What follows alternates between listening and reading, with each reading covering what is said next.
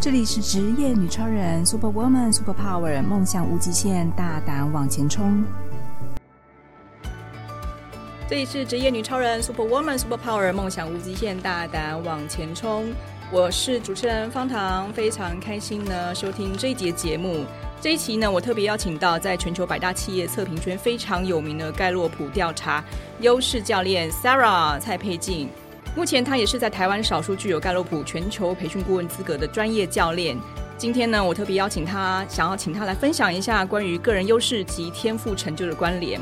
尤其女性要如何在目前的职场环境中善用自己的优势力，发展自己的个人事业或是职场成就。接下来，我们就请 Sarah 跟我们一起分享喽。欢迎 Sarah。大家好，我是 Sarah 蔡沛静。那我目前是那个全球盖洛普优势呃教练。那我的客群呢，有就是 To C 跟 To B，然后有针对企业啊机构，然后或者是呃一般大众来做这个优势的培训。那呃大家可能会很好奇说，哎，那盖洛普优势到底是什么呢？它其实是一套这个呃测评工具。那目前全球已经有三千万人做过这个测验了，然后呃百分之九十的财新五百大企业呢，也都有运用这套工具在培训他们的优秀人才。Sarah，我之前看过你之前工作经历，真的非常丰富。那你可以跟我们分享一下，是什么样的机缘让你会从职场转转身投入到这个盖洛普教练的这个领域当中呢？嗯，好哦，大家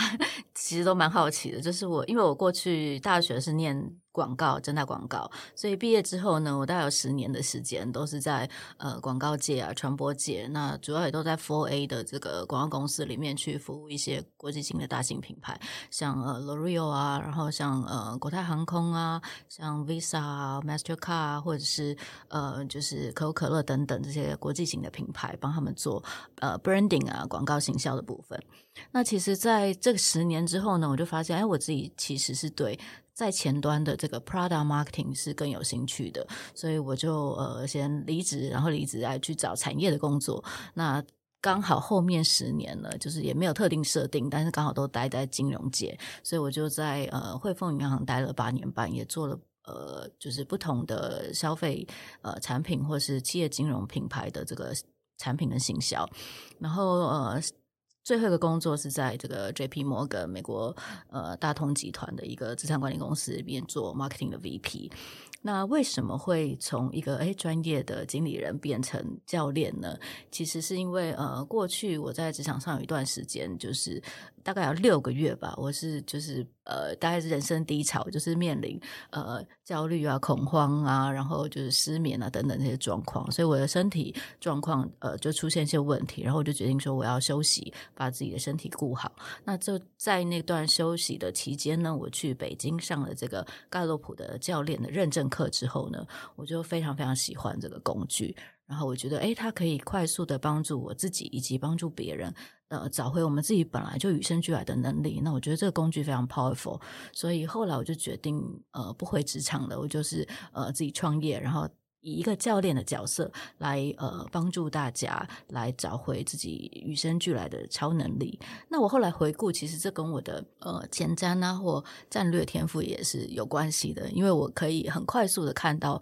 趋势，或者是说我知道什么东西是呃是是未来很需要的。所以呃，我觉得就是这这也是我每一次在呃转职啊或者角色转换上面的，其实这些选择都跟我的天赋非常有关系。嗯，我我蛮好奇，你那时候怎么会看到盖洛普的这个教练的培训课程，就特别花钱跑到北京去上课？你可以跟我们分享一下，你那时候去北京上这个课是什么感觉？因为怎么会特别飞到北京去？然后最后让你决定要投入这个产业的关键是什么？好，我先讲一下为什么会认识这个工具。其实是我在就是进入 JP Morgan 之前，我未来的主管就请我先做这个测评，然后我就当时我就看到我的 Top Five 了，然后。当天晚上我就觉得太好奇，因为我知道其实有完整版三四的这个版本，所以我就自己自费把它 upgrade，而且那时候价钱是现在的一倍，所以但我觉得是超级值得。反正我当天就 unlock 我的所有的这个 talent 的 map，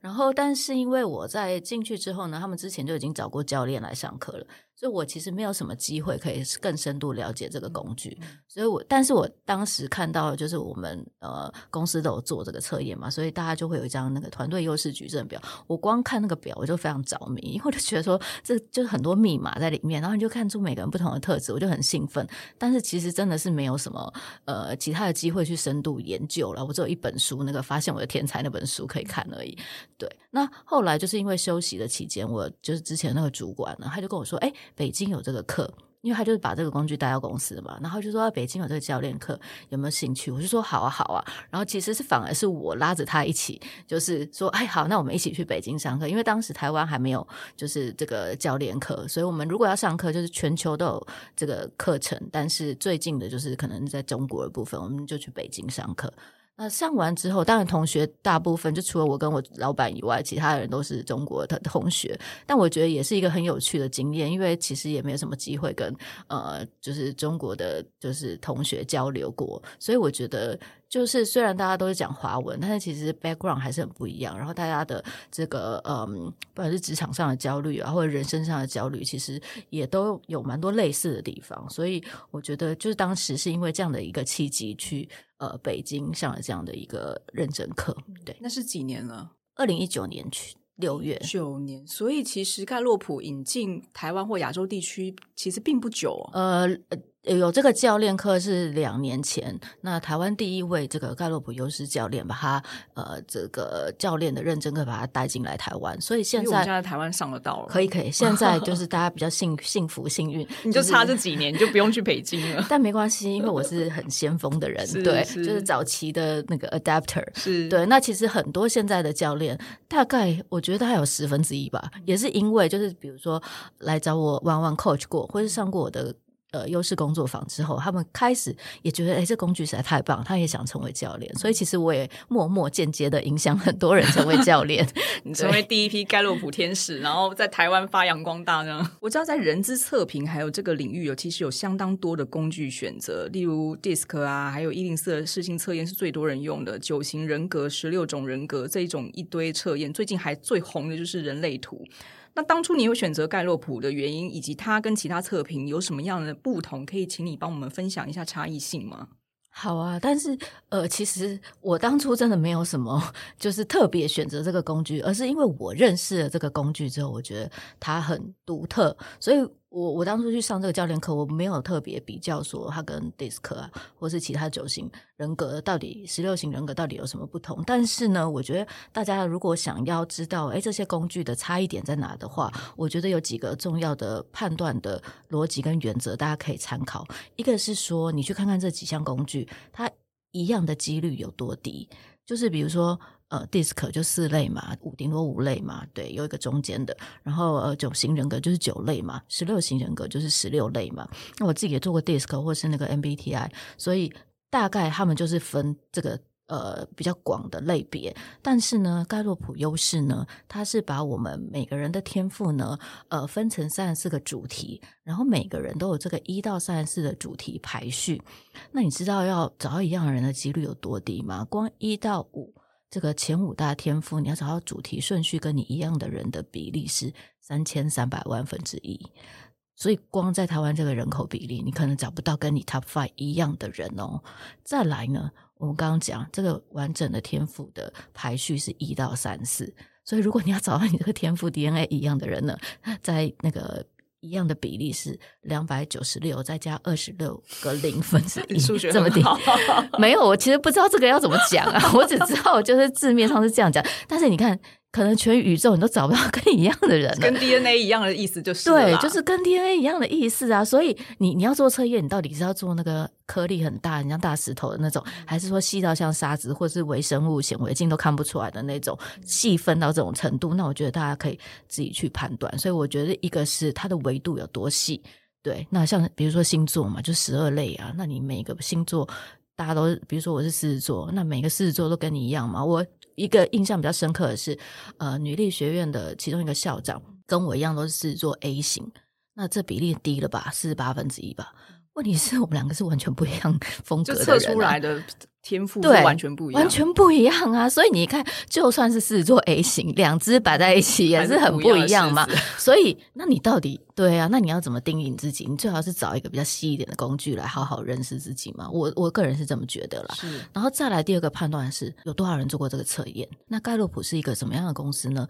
它是全球最大的民调公司，它在一九三几年就成立了，是由盖洛普调查。对，盖洛普调查，那它是有一个就是呃，George Gallup，他是一个统计学的专家，然后去成立这个调查公司。那为什么后来又有这个优势测评呢？是因为他们其中一个董事叫做 Don Clifton，他是一个心理学博士。那他在好几十年前，他就提出一个疑问是。诶，那当全世界都在看怎么样改善弱项来提升能力的时候，他其实反其道而行，他觉得那为什么不能看别人的优点呢？为什么一定要一直改善弱项呢？所以就因为他的这个初衷跟出发点，那因为他又是盖洛普的董事嘛，所以他们有很多的资源可以做这些大量的研究。他们里面有很多呃诺贝尔级的社会学家、科学研究人员等等，所以他们就去调查了世界上两百万名成功的人士。为什么他们会成功？他们想要找出这个方法、方程式或是秘密，所以后来就发现，哎，这些成功的人呢，他们的成功的关键都是因为他们都专注在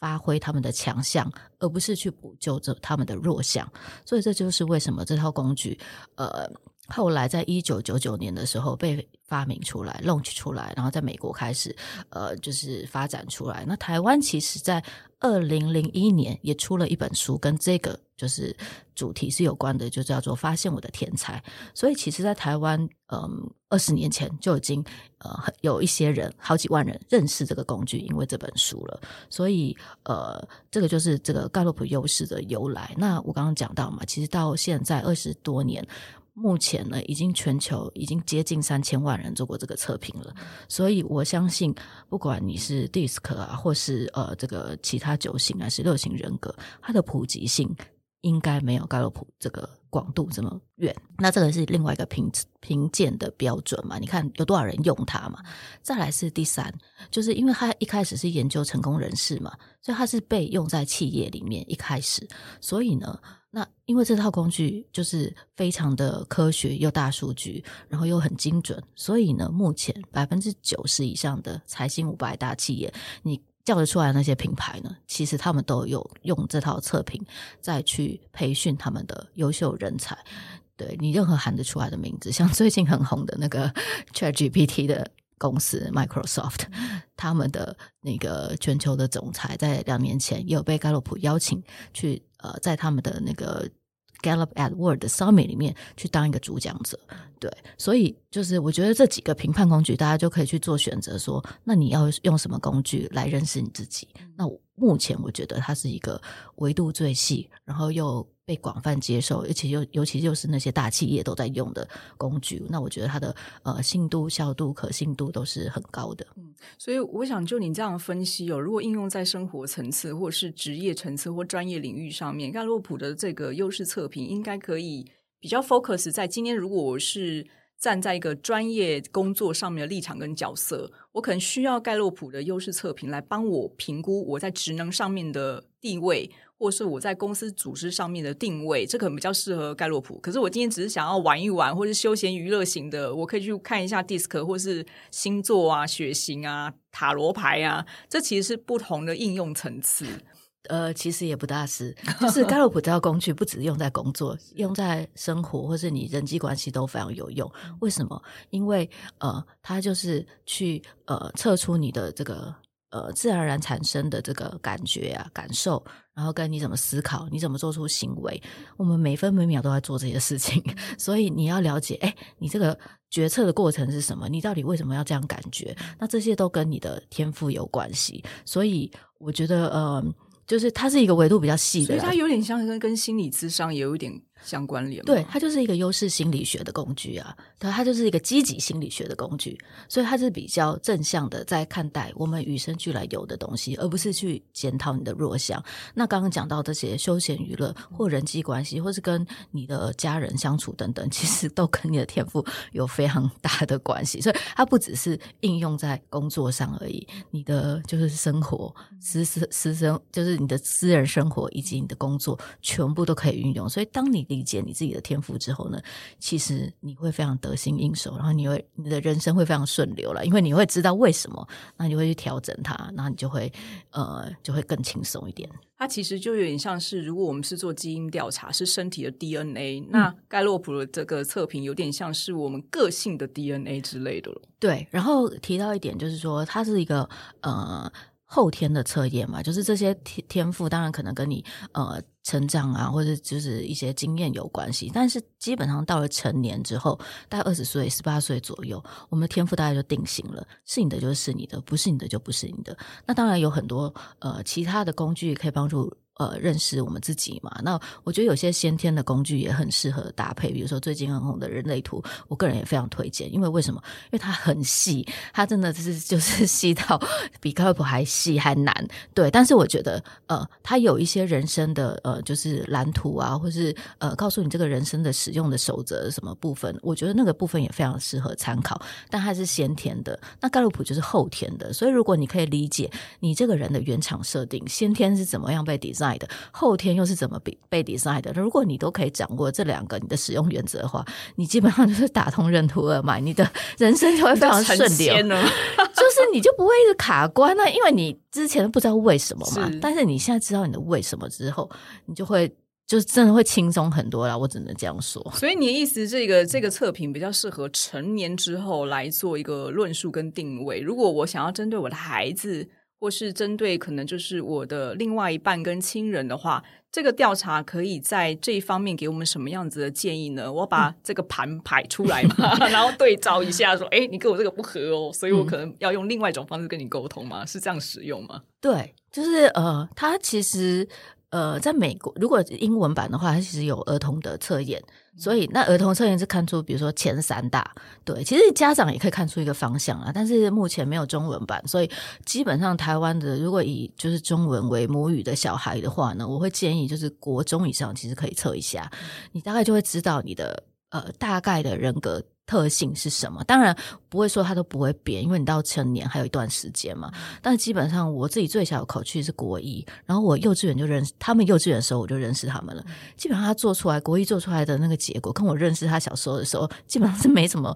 太大的变化，就是很像啊。所以基本上你看过了小学六年，其实你你是你。的 personality 就是你，你其实真的很难去，就是有一些太大的变化。所以我觉得，如果以家长或是学生自己的角色来看的话，你从小就认识你自己比较擅长哪一方面，然后呢，你有多一些的机会去让你 explore more，然后去发展它的话，其实你你会更轻松。就像我讲的，就是你会更轻松的去找到你与生俱来。可以很轻松就做到很卓越的这个呃领域，所以其实有点像是星座啊。有时候就是比较简单来想说，哎，我是天秤座，然后你是处女座，那我们两个可能两个不地方不合哦，然后大概用盖洛普这个再来细究一下哦，原来我跟你这里不合哦。对，都可以这种东西来做一个对照，对，都沟通的工具，真的是可以找到答案的。对，那你理解 why 了以后呢，你就知道方法了。对，重点是我们以前都不知道为什么嘛，很多冲突就是不知道。就我以为你跟我要想的一样，但是当你知道这套工具之后，你就知道每个人想的都不一样，每个人脑袋运作的方程式跟逻辑都完全不一样，所以我们不能把自己的框架套到别人身上来想说，哎。你应该要这样想啊，因为我是这样想，所以你就要跟我一样想。但是抱歉哦，就是大家脑袋是长不一样的，所以你就要就是去更理解别人跟你的不同。那这些差异其实也都是优势所在，因为我们有差别，所以才能凸显出我的好跟你的好。积极心理学的概念是，所以其实不管是不是盖洛普测评啊，或是我们说塔罗啊、星座啊、人格特质这种测评，它只是一个工具，对，它只是方便我们跟不同的人在沟通，或是不同的组织文化、不同的工作职务上面面对面去用科学的方法来做对照，对，不会说用你猜我猜的方式来沟通，这比较困扰，的确是。所以工具终究是工具，它毕竟你可能就是参照这件事情，而且它不是一个迷信。它是具有科学证据的研究。对，然后我想补充一下，就是比如说像呃比较大类的这个，就是这个人格测评的分类啊，比如说 DISC 好了，四类嘛，它只告诉你现象，就是它只告诉你哦你是哪一类人，但它没有告诉你为什么。那像盖洛普优势测评，它也有把三十四个主题分为四大优势领域，有这种战略思维的相关的天赋，有关系建立、跟人相处交流、支持别人有关的天赋，那有是擅长领导别人的天赋、影响力的，以及执行力的。诶，你很会把事情执行出来，化想法为现实的这些天赋。其他的工具呢，就是可能只告诉你说，诶，你是哪一类的，但他没有告诉你为什么。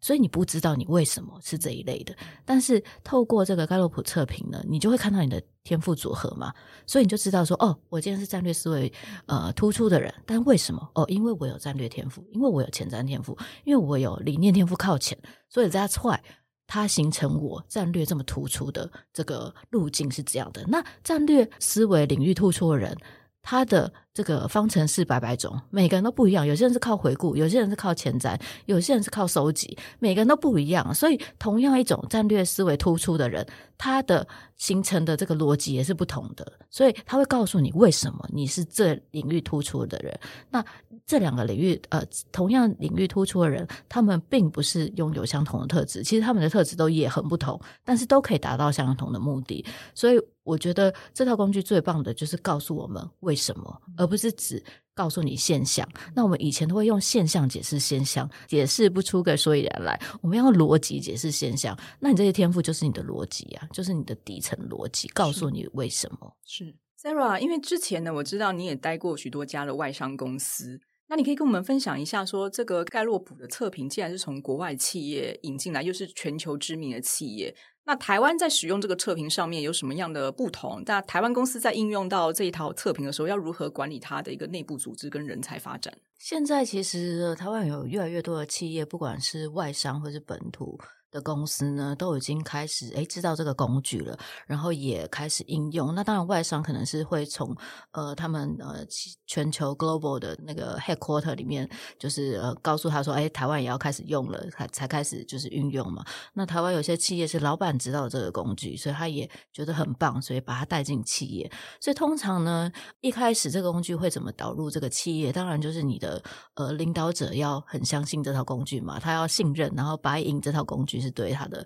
企业组织文化是有呃带来效能的，所以管理者或是领导者或是 CEO 他们认同这套工具之后呢，他们就会在公司里面推展。那怎么推展呢？一些公司是会先从公中高阶主管开始做起，先让他们做这个测评，先让他们做 one one 的 coach 跟教练，以及先让他们呃做 workshop。这个是呃，如果预算有限的公司，他可能先从中高阶主管导入。那如果就是呃，觉得要把这套工具用在全公司的员工上面的话，他们就会全公司的人都做这个测验，因为。做测验是第一步，就是最基本的。因为如果你没有做过这个测验，没有这个结果的话，是没有办法进行后面的培训的。所以测验只是基本，就是要知道说，哎，就像健康检查一样，你要先做检查嘛，医生才知道你的报告是怎样，才能够帮你诊断，或是告诉你你要怎么调整嘛。所以做测验是第一步。那呃，再来就是。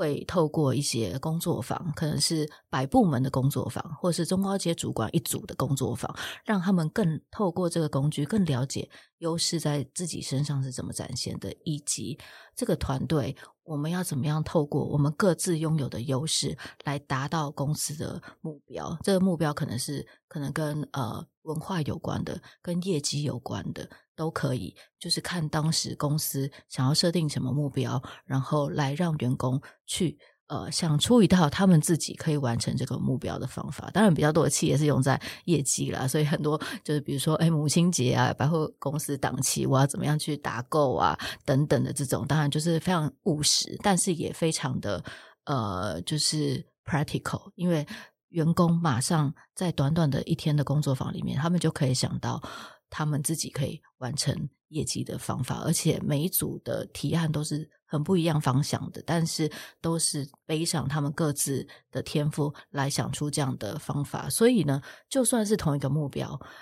所有的员工都可以想出他们属于他们自己适合的方法来完成公司交代给他们的任务。所以这就是这套工具最美妙的地方，它没有标准答案，它不会是老板告诉你要怎么做，然后你去执行就可以。达到老板的目标，这其实是传统我们比较会被教育，或是老板在带领员工的方式。但是基本上呢，这已经是一套没有效率的方法了。因为老板可能都会自以为说：“哎，我过去这样做就成功啊，所以我告诉你这样做，你这样做就对了，这样就就是个 OK。”但是老板忘了，就是你自己的天赋跟你的员工的天赋是很不一样的组合，所以你必须要了解，那你员工的强项在哪里？那弱项在哪里？你要怎么样把它放在对的位置，才可以让它发挥出最好的自己？这就是每个呃，不管是经理人啊，或是领导者，都必须要呃拥有的一个能力。对，那透过这样一个科学工具，就可以让你不要瞎子摸象啊！你可能以前都用猜的嘛，你可能都自己感觉，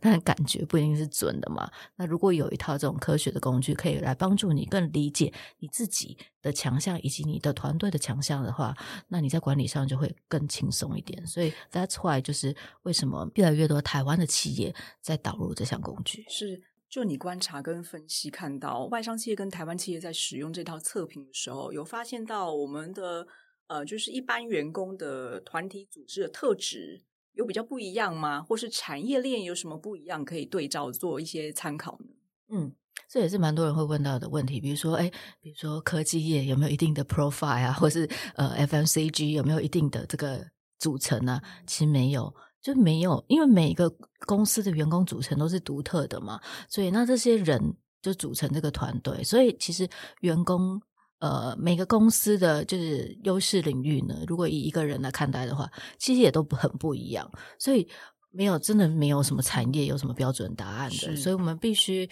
呃呃要去找出说，那我这个团队的强项在哪里，弱项在哪里，怎么样去呃。互相合作才可以发挥重效，所以我觉得这个就是一个迷思，大家需要打破。没有一定的标准答案，也没有哪个产业就是哪个领域的人比较突出。其实没有这个盖洛普这么多的研究发现是没有这样的关联性的。举个例子好了，比如说好业务好了，大家觉得要成为一个好的业务需要什么特质？是不是沟通能力要很强嘛？但没有啊，就是有些业务它是比如说有一个天赋叫 relator 交往天赋。他是很会跟客户交心的，他不搞钢筋嘛，或者是说有一个天赋叫做个别，他是很能够理解每个人不同的需求。那或者是说你战略天赋很强，你一下就知道你客户在想什么，他需要什么，你给他什么。所以其实呃，要成为一个好的角色，没有真的是没有标准答案的。那你也不要被传统的那些能力所框架，重点是你有什么，那你可以把它用出来，就可以成为一个。呃，刚刚讲的，比如说业务好了，你其实你把你的天赋发挥出来，你就可以成为一个很好的天赋。就算是审慎天赋好了，你如果可以细心的帮客户想到，诶，他一些没注意到的东西，客户是不是就会觉得，诶，你很你很 accountable，你很值得依靠？对啊，所以重点是，那你有什么特色嘛？那你不要成为不是你的人。假设，诶，你沟通天赋，你的口才好了，就没有别人那么好啊，那你就不能。去用这块来打动你的客户吗？那你假设你是一个呃，比如说体贴、体谅天赋很靠前的的业务好了，你其实都可以帮客户想到他没想到，你很能同理客户，你靠光靠这个就也可以打动客户啊，也可以成交啊。所以重点是成为一个好的角色，真的是没有标准答案。重点是，那你要先知道你有什么，把它用出来，就会扮演好那个角色。当你知道自己的特质跟优势的时候。你要把重心放在那个特质上去发挥。那你知道自己不不足的时候，你可能可以试着去补强，但是是不要勉强，就是不要勉强硬要去做。你可能就是不擅长的事情。像我对数字就很不敏感，你硬要我去当会计，那这家公司可能会倒，你就自己会死定，因为我连钱都不会算好，然后就是有很多细节是没有办法像会计或是做那个行政人员这么的细节。所以我觉得用在公司组织上面，可能大家就要彼此去认清各个角色有他独自的优势跟能力在。那不适任的，其实就好像就是不要特别去硬要他去成为那样的人。对啊，就是每个人都有自己擅长的嘛。那如果你是一个主管，你就让每个人都发挥他擅长的，你就真的轻松多。那不要去教他做不擅不擅长的事情，他痛苦你也痛苦啊，也得不到什么好结果，那何必呢？对不对，对？所以很多百万业绩的业务，宁可做业务赚多一点钱，也不想当主管，因为他可能知道我当主管我就完了，因为可能赚不到钱，然后又带不了人，就不是他专长的地方。对，所以认识自己很重要，真的。Sarah，我想请教你一下，我蛮蛮好奇的，因为现在你自己本身也是女性创业家，那你可以帮我们分享一下，你在这几年看到一些台湾的女性，不管是在职场也好，或者是她真的是在外外面，就是自己个人创业也好，盖洛普特质这个测评对你自己本身在创业历程有没有什么帮助？然后就你的辅导案例而言，有没有哪几个比较印象深刻的案例可以跟我们分享呢？呃，就我自己来看的话，因为我这几年开始认识这个工具嘛，然后也开始用这个工具来教导别人。那我自己回溯我以前的呃成功经验，其实都跟我的天赋运用有很大的关系。那比如说我的前五大天赋，第一个是战略，那第二个是呃成就，achiever 就是喜欢就是做事有始有终。然后第三个是理念，理念就是呃，ideation，喜欢创新啊，跳脱框架思考啊，喜欢这些新奇有趣的东西。然后第四是前瞻，futuristic，就是比较呃往前看呢、我对于一些趋势呃的部分会看得比较精准。然后以及第五的学习，就是热爱学习各式各样的东西。不管是我过去的工作经验，或是我现在的创业历程，其实都跟我的前五大天赋。呃，非常有关系。那在我认识这个工具之后，我就更坚信我自己呃与生俱来特别或擅长的能力到底是什么。比如说战略，我很快速就可以掌握要点。所以在我的教练过程当中，其实我分享一下好了，我在北京上那个课的时候，我们其实是需要跟就是呃同学做 one one coach 的练习。那那是我人生第一次教练别人。那我们那时候教练是呃一人。就是教练对方一小时，所以我们有两小时的时间。那那次是我先教练，教练的对象是一个上海的 HR 的主管，所以他其实有很多这种教练的经验的，因为他是 HR 这个角色嘛。但我没有，我就是一个教练小白，就对。那我当时在教练他的时候呢，我非常痛苦，因为这位小姐呢，就是一直说 Sarah，你不能这样问问题，你这样问不对，怎样怎样，就一直打枪我。然后我就很沮丧，我就想说。有这么难吗？为什么就是我的问题还要一直被你 challenge？但是，然后所以那一次的教练其实本来要一人一小时嘛，total 我教练他一一小时四十分钟，然后但是呢，结果非常的就是令人震惊，就是我帮他成功解决了卡在他心里面两年的结，而且这个结他找过专业的教练或是咨询过他的朋友都没有办法帮他解开的结，但是我一个菜鸟。就在那一个多小时之内，帮他就是梳理了这些问题所在，然后他也知道他自己的定位角色要变成什么。过程真的非常痛苦，因为我都快哭了，就觉得就是怎么会这么痛苦啊？但是结果是非常好的。然后他当着全班的面，对着那个教授，就是称赞我说我帮他解开这个结。所以我发现，你看我第一次教练。我就有办法帮人家解开一个卡在心里面两年多的结，然后后来当然我自己成为教练之后，我有很多客户也都就是跟我分享说，哎，我真的帮他卡解决了，凑过其实可能一小时或是一个半小时、两小时的教练时间就这么短而已，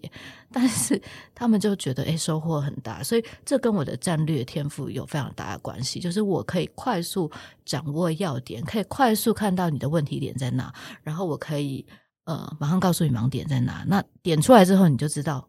你要怎么样去改善或解决了。所以，嗯、呃，一个是战略天赋，其实不管是我以前做行销、做 marketing，是很适合用在策略分析上。其实做这教练这个角色，其实也帮过蛮多的。然后，另外前瞻天赋，就是我可以很快的看到趋势跟就是未来。可能会朝的方向，所以比如说像教练这个盖洛普优势这个东西其实很新啊，我也是台湾非常早期，可能前十位吧，成为教练的这个人。但是因为我就觉得，哎，这套工具真的很棒，我就可以看得快很准，所以我也会坚信，因为我战略嘛可以看得准，所以我就坚信这是一套很棒的工具，我就会朝着我自己觉得看得准的东西，我就会。就是勇往直前的去朝这个方向前进，所以前瞻的部分也帮助我把这套工具分享给大家，带给大家，让他大家可以更快速掌握这些全球都在慢慢开始普及的这个这个呃人才发展的工具。然后理念天赋也是，就是我很喜欢创新的东西，然后我自己也不管是以前做 marketing，我在做 campaign 的时候，我都会追求，就是我不要每次都一样，就算是同样的旅游的刷卡活动好了，我每次都会想不一样的玩法，因为我就觉得就是不想要一成不变，都会想一些嗯，就是创新啊、有趣好玩的一些方式来帮助大家更理解这样的一个工具。所以，像每次工作坊，我的内容也都会有一些调整啊，或者带入一些新的东西等等的。所以，我觉得你要理解你自己的。优势跟强项是什么？然后你理解它之后，把它发挥出来之后呢，真的就会比较呃顺流一点。嗯，所以我觉得大家其实也慢慢回归到是，不管是呃小朋友的儿童教育也好，或成人教育也好，大家慢慢都是在寻找自己优势跟兴趣、热爱的那个角色跟天赋的定位在哪里，这很重要。那盖洛普测评其实也是帮助大家利用科学的数据去证明你就是具有这样的特质。你也不用否认，因为它事实就摆在眼前，而且你可能本来没有发现到，像我就没有发现到哦，原来我可能还稍微具有一点影响力。我想说，没有人理我，哈哈，怎么有影响力？但是这种事情是，呃，你可能是没有发现去发掘，但是它可能就是你天生的直觉，就像刚刚老师你说，你的直觉就是战略啊，或者是开创的这样的特质，所以我们才会去做行销领域的工作。我们可能就不会去做内勤、行政、会计事务的工作，那对我们来讲就不合适。对，所以我觉得这个测评很重要，是让大家去认真的去面对自己，然后让好好去看清自己其实能够做的有哪一些，你好好把你能够做的事情放大，这就很厉害了。嗯、一辈子只要做好一件事情就很厉害了。是，尤其刚刚提到那本书嘛，发现我的天才，其实他在封面上面就讲到说，勤能补拙是葬送。断送就是是成功的绊脚石，嗯、是葬送成功的途径。以前我们都被教育要勤能补拙、啊，对他说练习一百次就能够成天才，不行，没办法，除非你练习的是你本来就擅长的，那可以。是是是是，但是你练习的是你不擅长的，你今天就不擅长打棒球，一直叫你打棒球，你擅长的是羽球，那两码子事啊。对，那你一直锻炼你不行，就像那个 Tiger Woods。嗯他当时就是他在职业生涯里面也有找过一个教练，想要去补救他的那个短板。他我忘记他是长长杆还是短杆比较差，哦、然后他就想要硬要去补那找教练来那个就是提升他那一块。然后所以他就教练一直不叫他练弱的，最后比赛成绩是非常好的。所以教练就说。因为你去补救弱的，不会让你变好啊。是，所以我一直在锻炼你，你本来就强的。是，那用在就是我们身上也一样的道理，嗯、就是我们以前花太多时间去，比如说。呃，英文不好补英文，数学不好补英数学。但是假设你本来英文很好，但你把时间都拿去补数学，那你英文还会变更好吗？不会啊，对不对？你可能把九十分，但是你可能有机会到九十五、九十八。但是你都把时间拿去去补那个五六十分的数学，你就算数学变六十分好了，你的英文就也没办法变到九五、九八。那今天就不会出现像什么周杰伦啊、像王建民这种角色嘛？你就不会在特定领域里面变得很 outstanding 啊。那我想。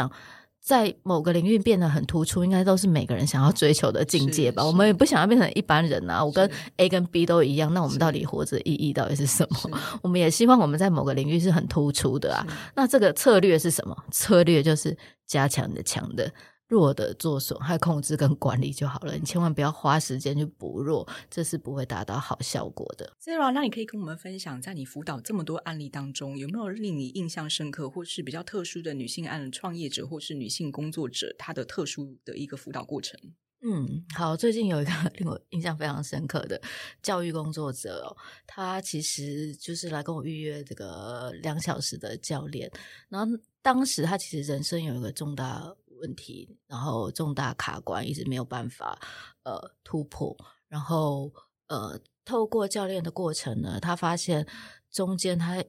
一直犹豫不决的原因，是因为他某些天赋用过头了，比如说体谅天赋，他太同理别人，以至于他都没有替自己着想，所以在做就是决策的时候，他真的没有办法很理性的。站在自己的角度去思考什么样的方式或什么样的决策对他来讲才是最有利的。那在呃透过那个两小时的教练过程当中呢，他就完全发现自己被卡住的问题点以及症结点在哪里。那是哪些天赋呃阻碍了他，或是哪些天赋了帮助了他？当他理解这些之后呢，他完全知道他该怎么做了。所以当下他就呃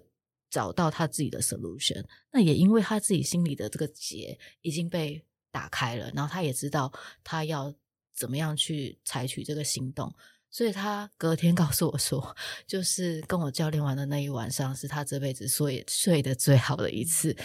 就是我觉得这真的是太神奇了，怎么可？就是我自己当然也没有这样的经历，当然有很多就是呃很成功的案例的分享，但是我觉得这个真的是让我印象深刻，到说原来了解你的优势可以让你睡得这么好，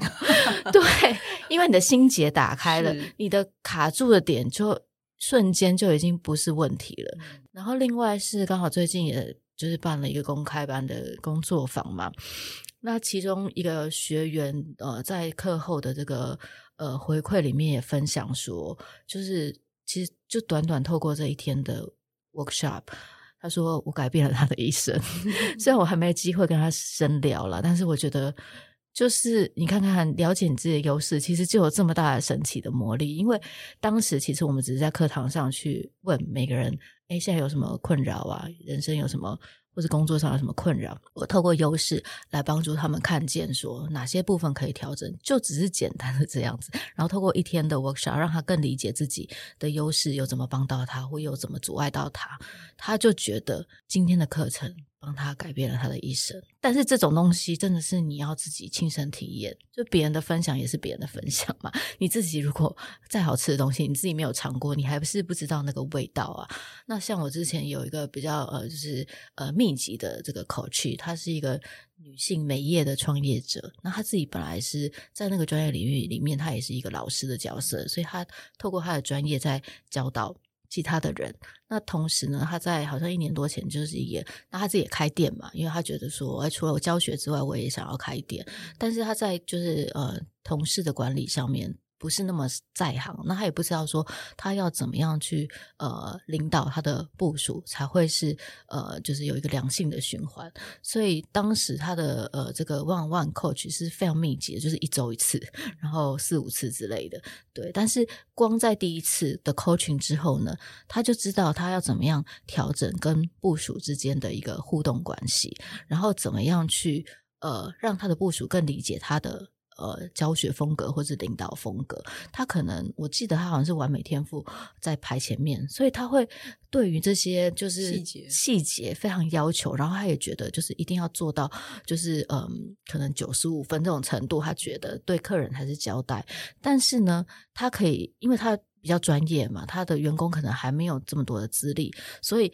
他想要要求到的这个境界，可能员工没有办法一时间达到这样的程度，那他自己也会很沮丧，员工也会很受挫。但是他当他理解哦，原来他的完美天赋用太多在员工身上的时候，他就理知道他要怎么样做一些调整，然后来让呃员工可以一步一步的达到他的要求。或者是他在员工的交流上面，我记得他好像也有交往天赋，所以他也可以透过跟员工交心的过程。我记得他就说，他之前呃他在 coach 完后的那个礼拜呢，他就会主动到店里去，就是买东西给员工吃。他就是以一个老板的角色去关心他们，然后整个气氛就改变了。然后员工也不会觉得老板只是要求我一定要。就是在专业上做得好，其实他也会 take care 我这个人的身心的需求，然后甚至会他他说他会煮东西给他们吃，我觉得这老板也太好了吧，就是他去店里只是为了煮东西给他们吃。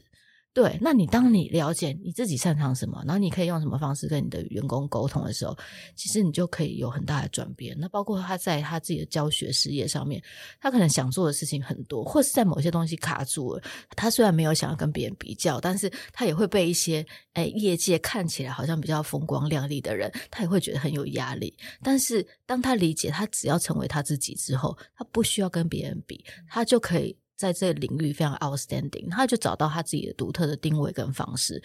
Sarah，那在今年呢？我想说，你有没有什么新新的计划跟想法，想要跟我们一起分享的呢？我其实这人都不会有太多太细节的计划啦，但是我就是一个大方向。那我觉得今年的大方向就是我想要更多的服务把它线上化，包括哎，虽然现在一对一教练本来就已经改改成线上了嘛，所以我。的客户可能会除了台湾以外，其实有来自比如说美国啊、欧洲啊，或是澳洲的也有，或是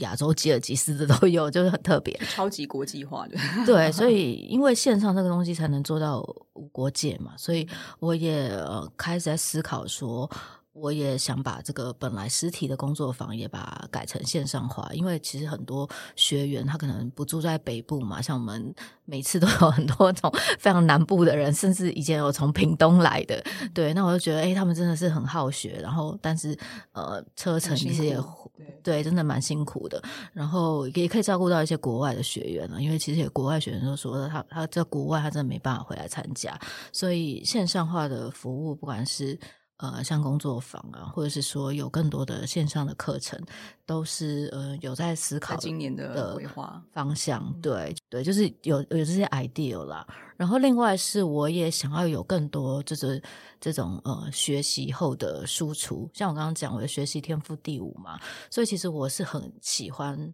呃，学各式各样的东西，不管上课啊，或者看书。其实我每年花在 上课或者学习这件事情上，我其实都花。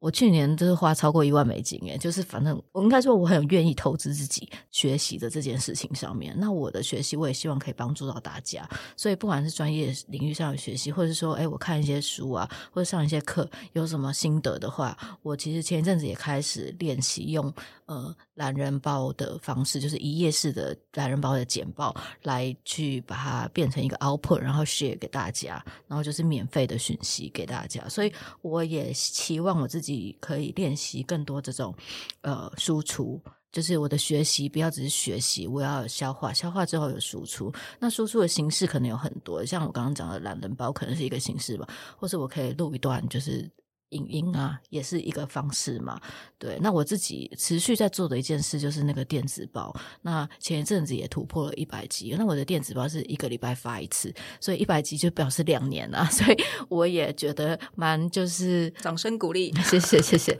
对，我就是持续做一件事，那他也你看突破了一百，我觉得也要好好就是小小鼓励一下自己啦。因为每周要写这个内容，而且我也不是随便写，我是真的就是很用心在写电子报给大家。分享一些，不管是我自己的经历，或是优势上的一些新趋势等等的。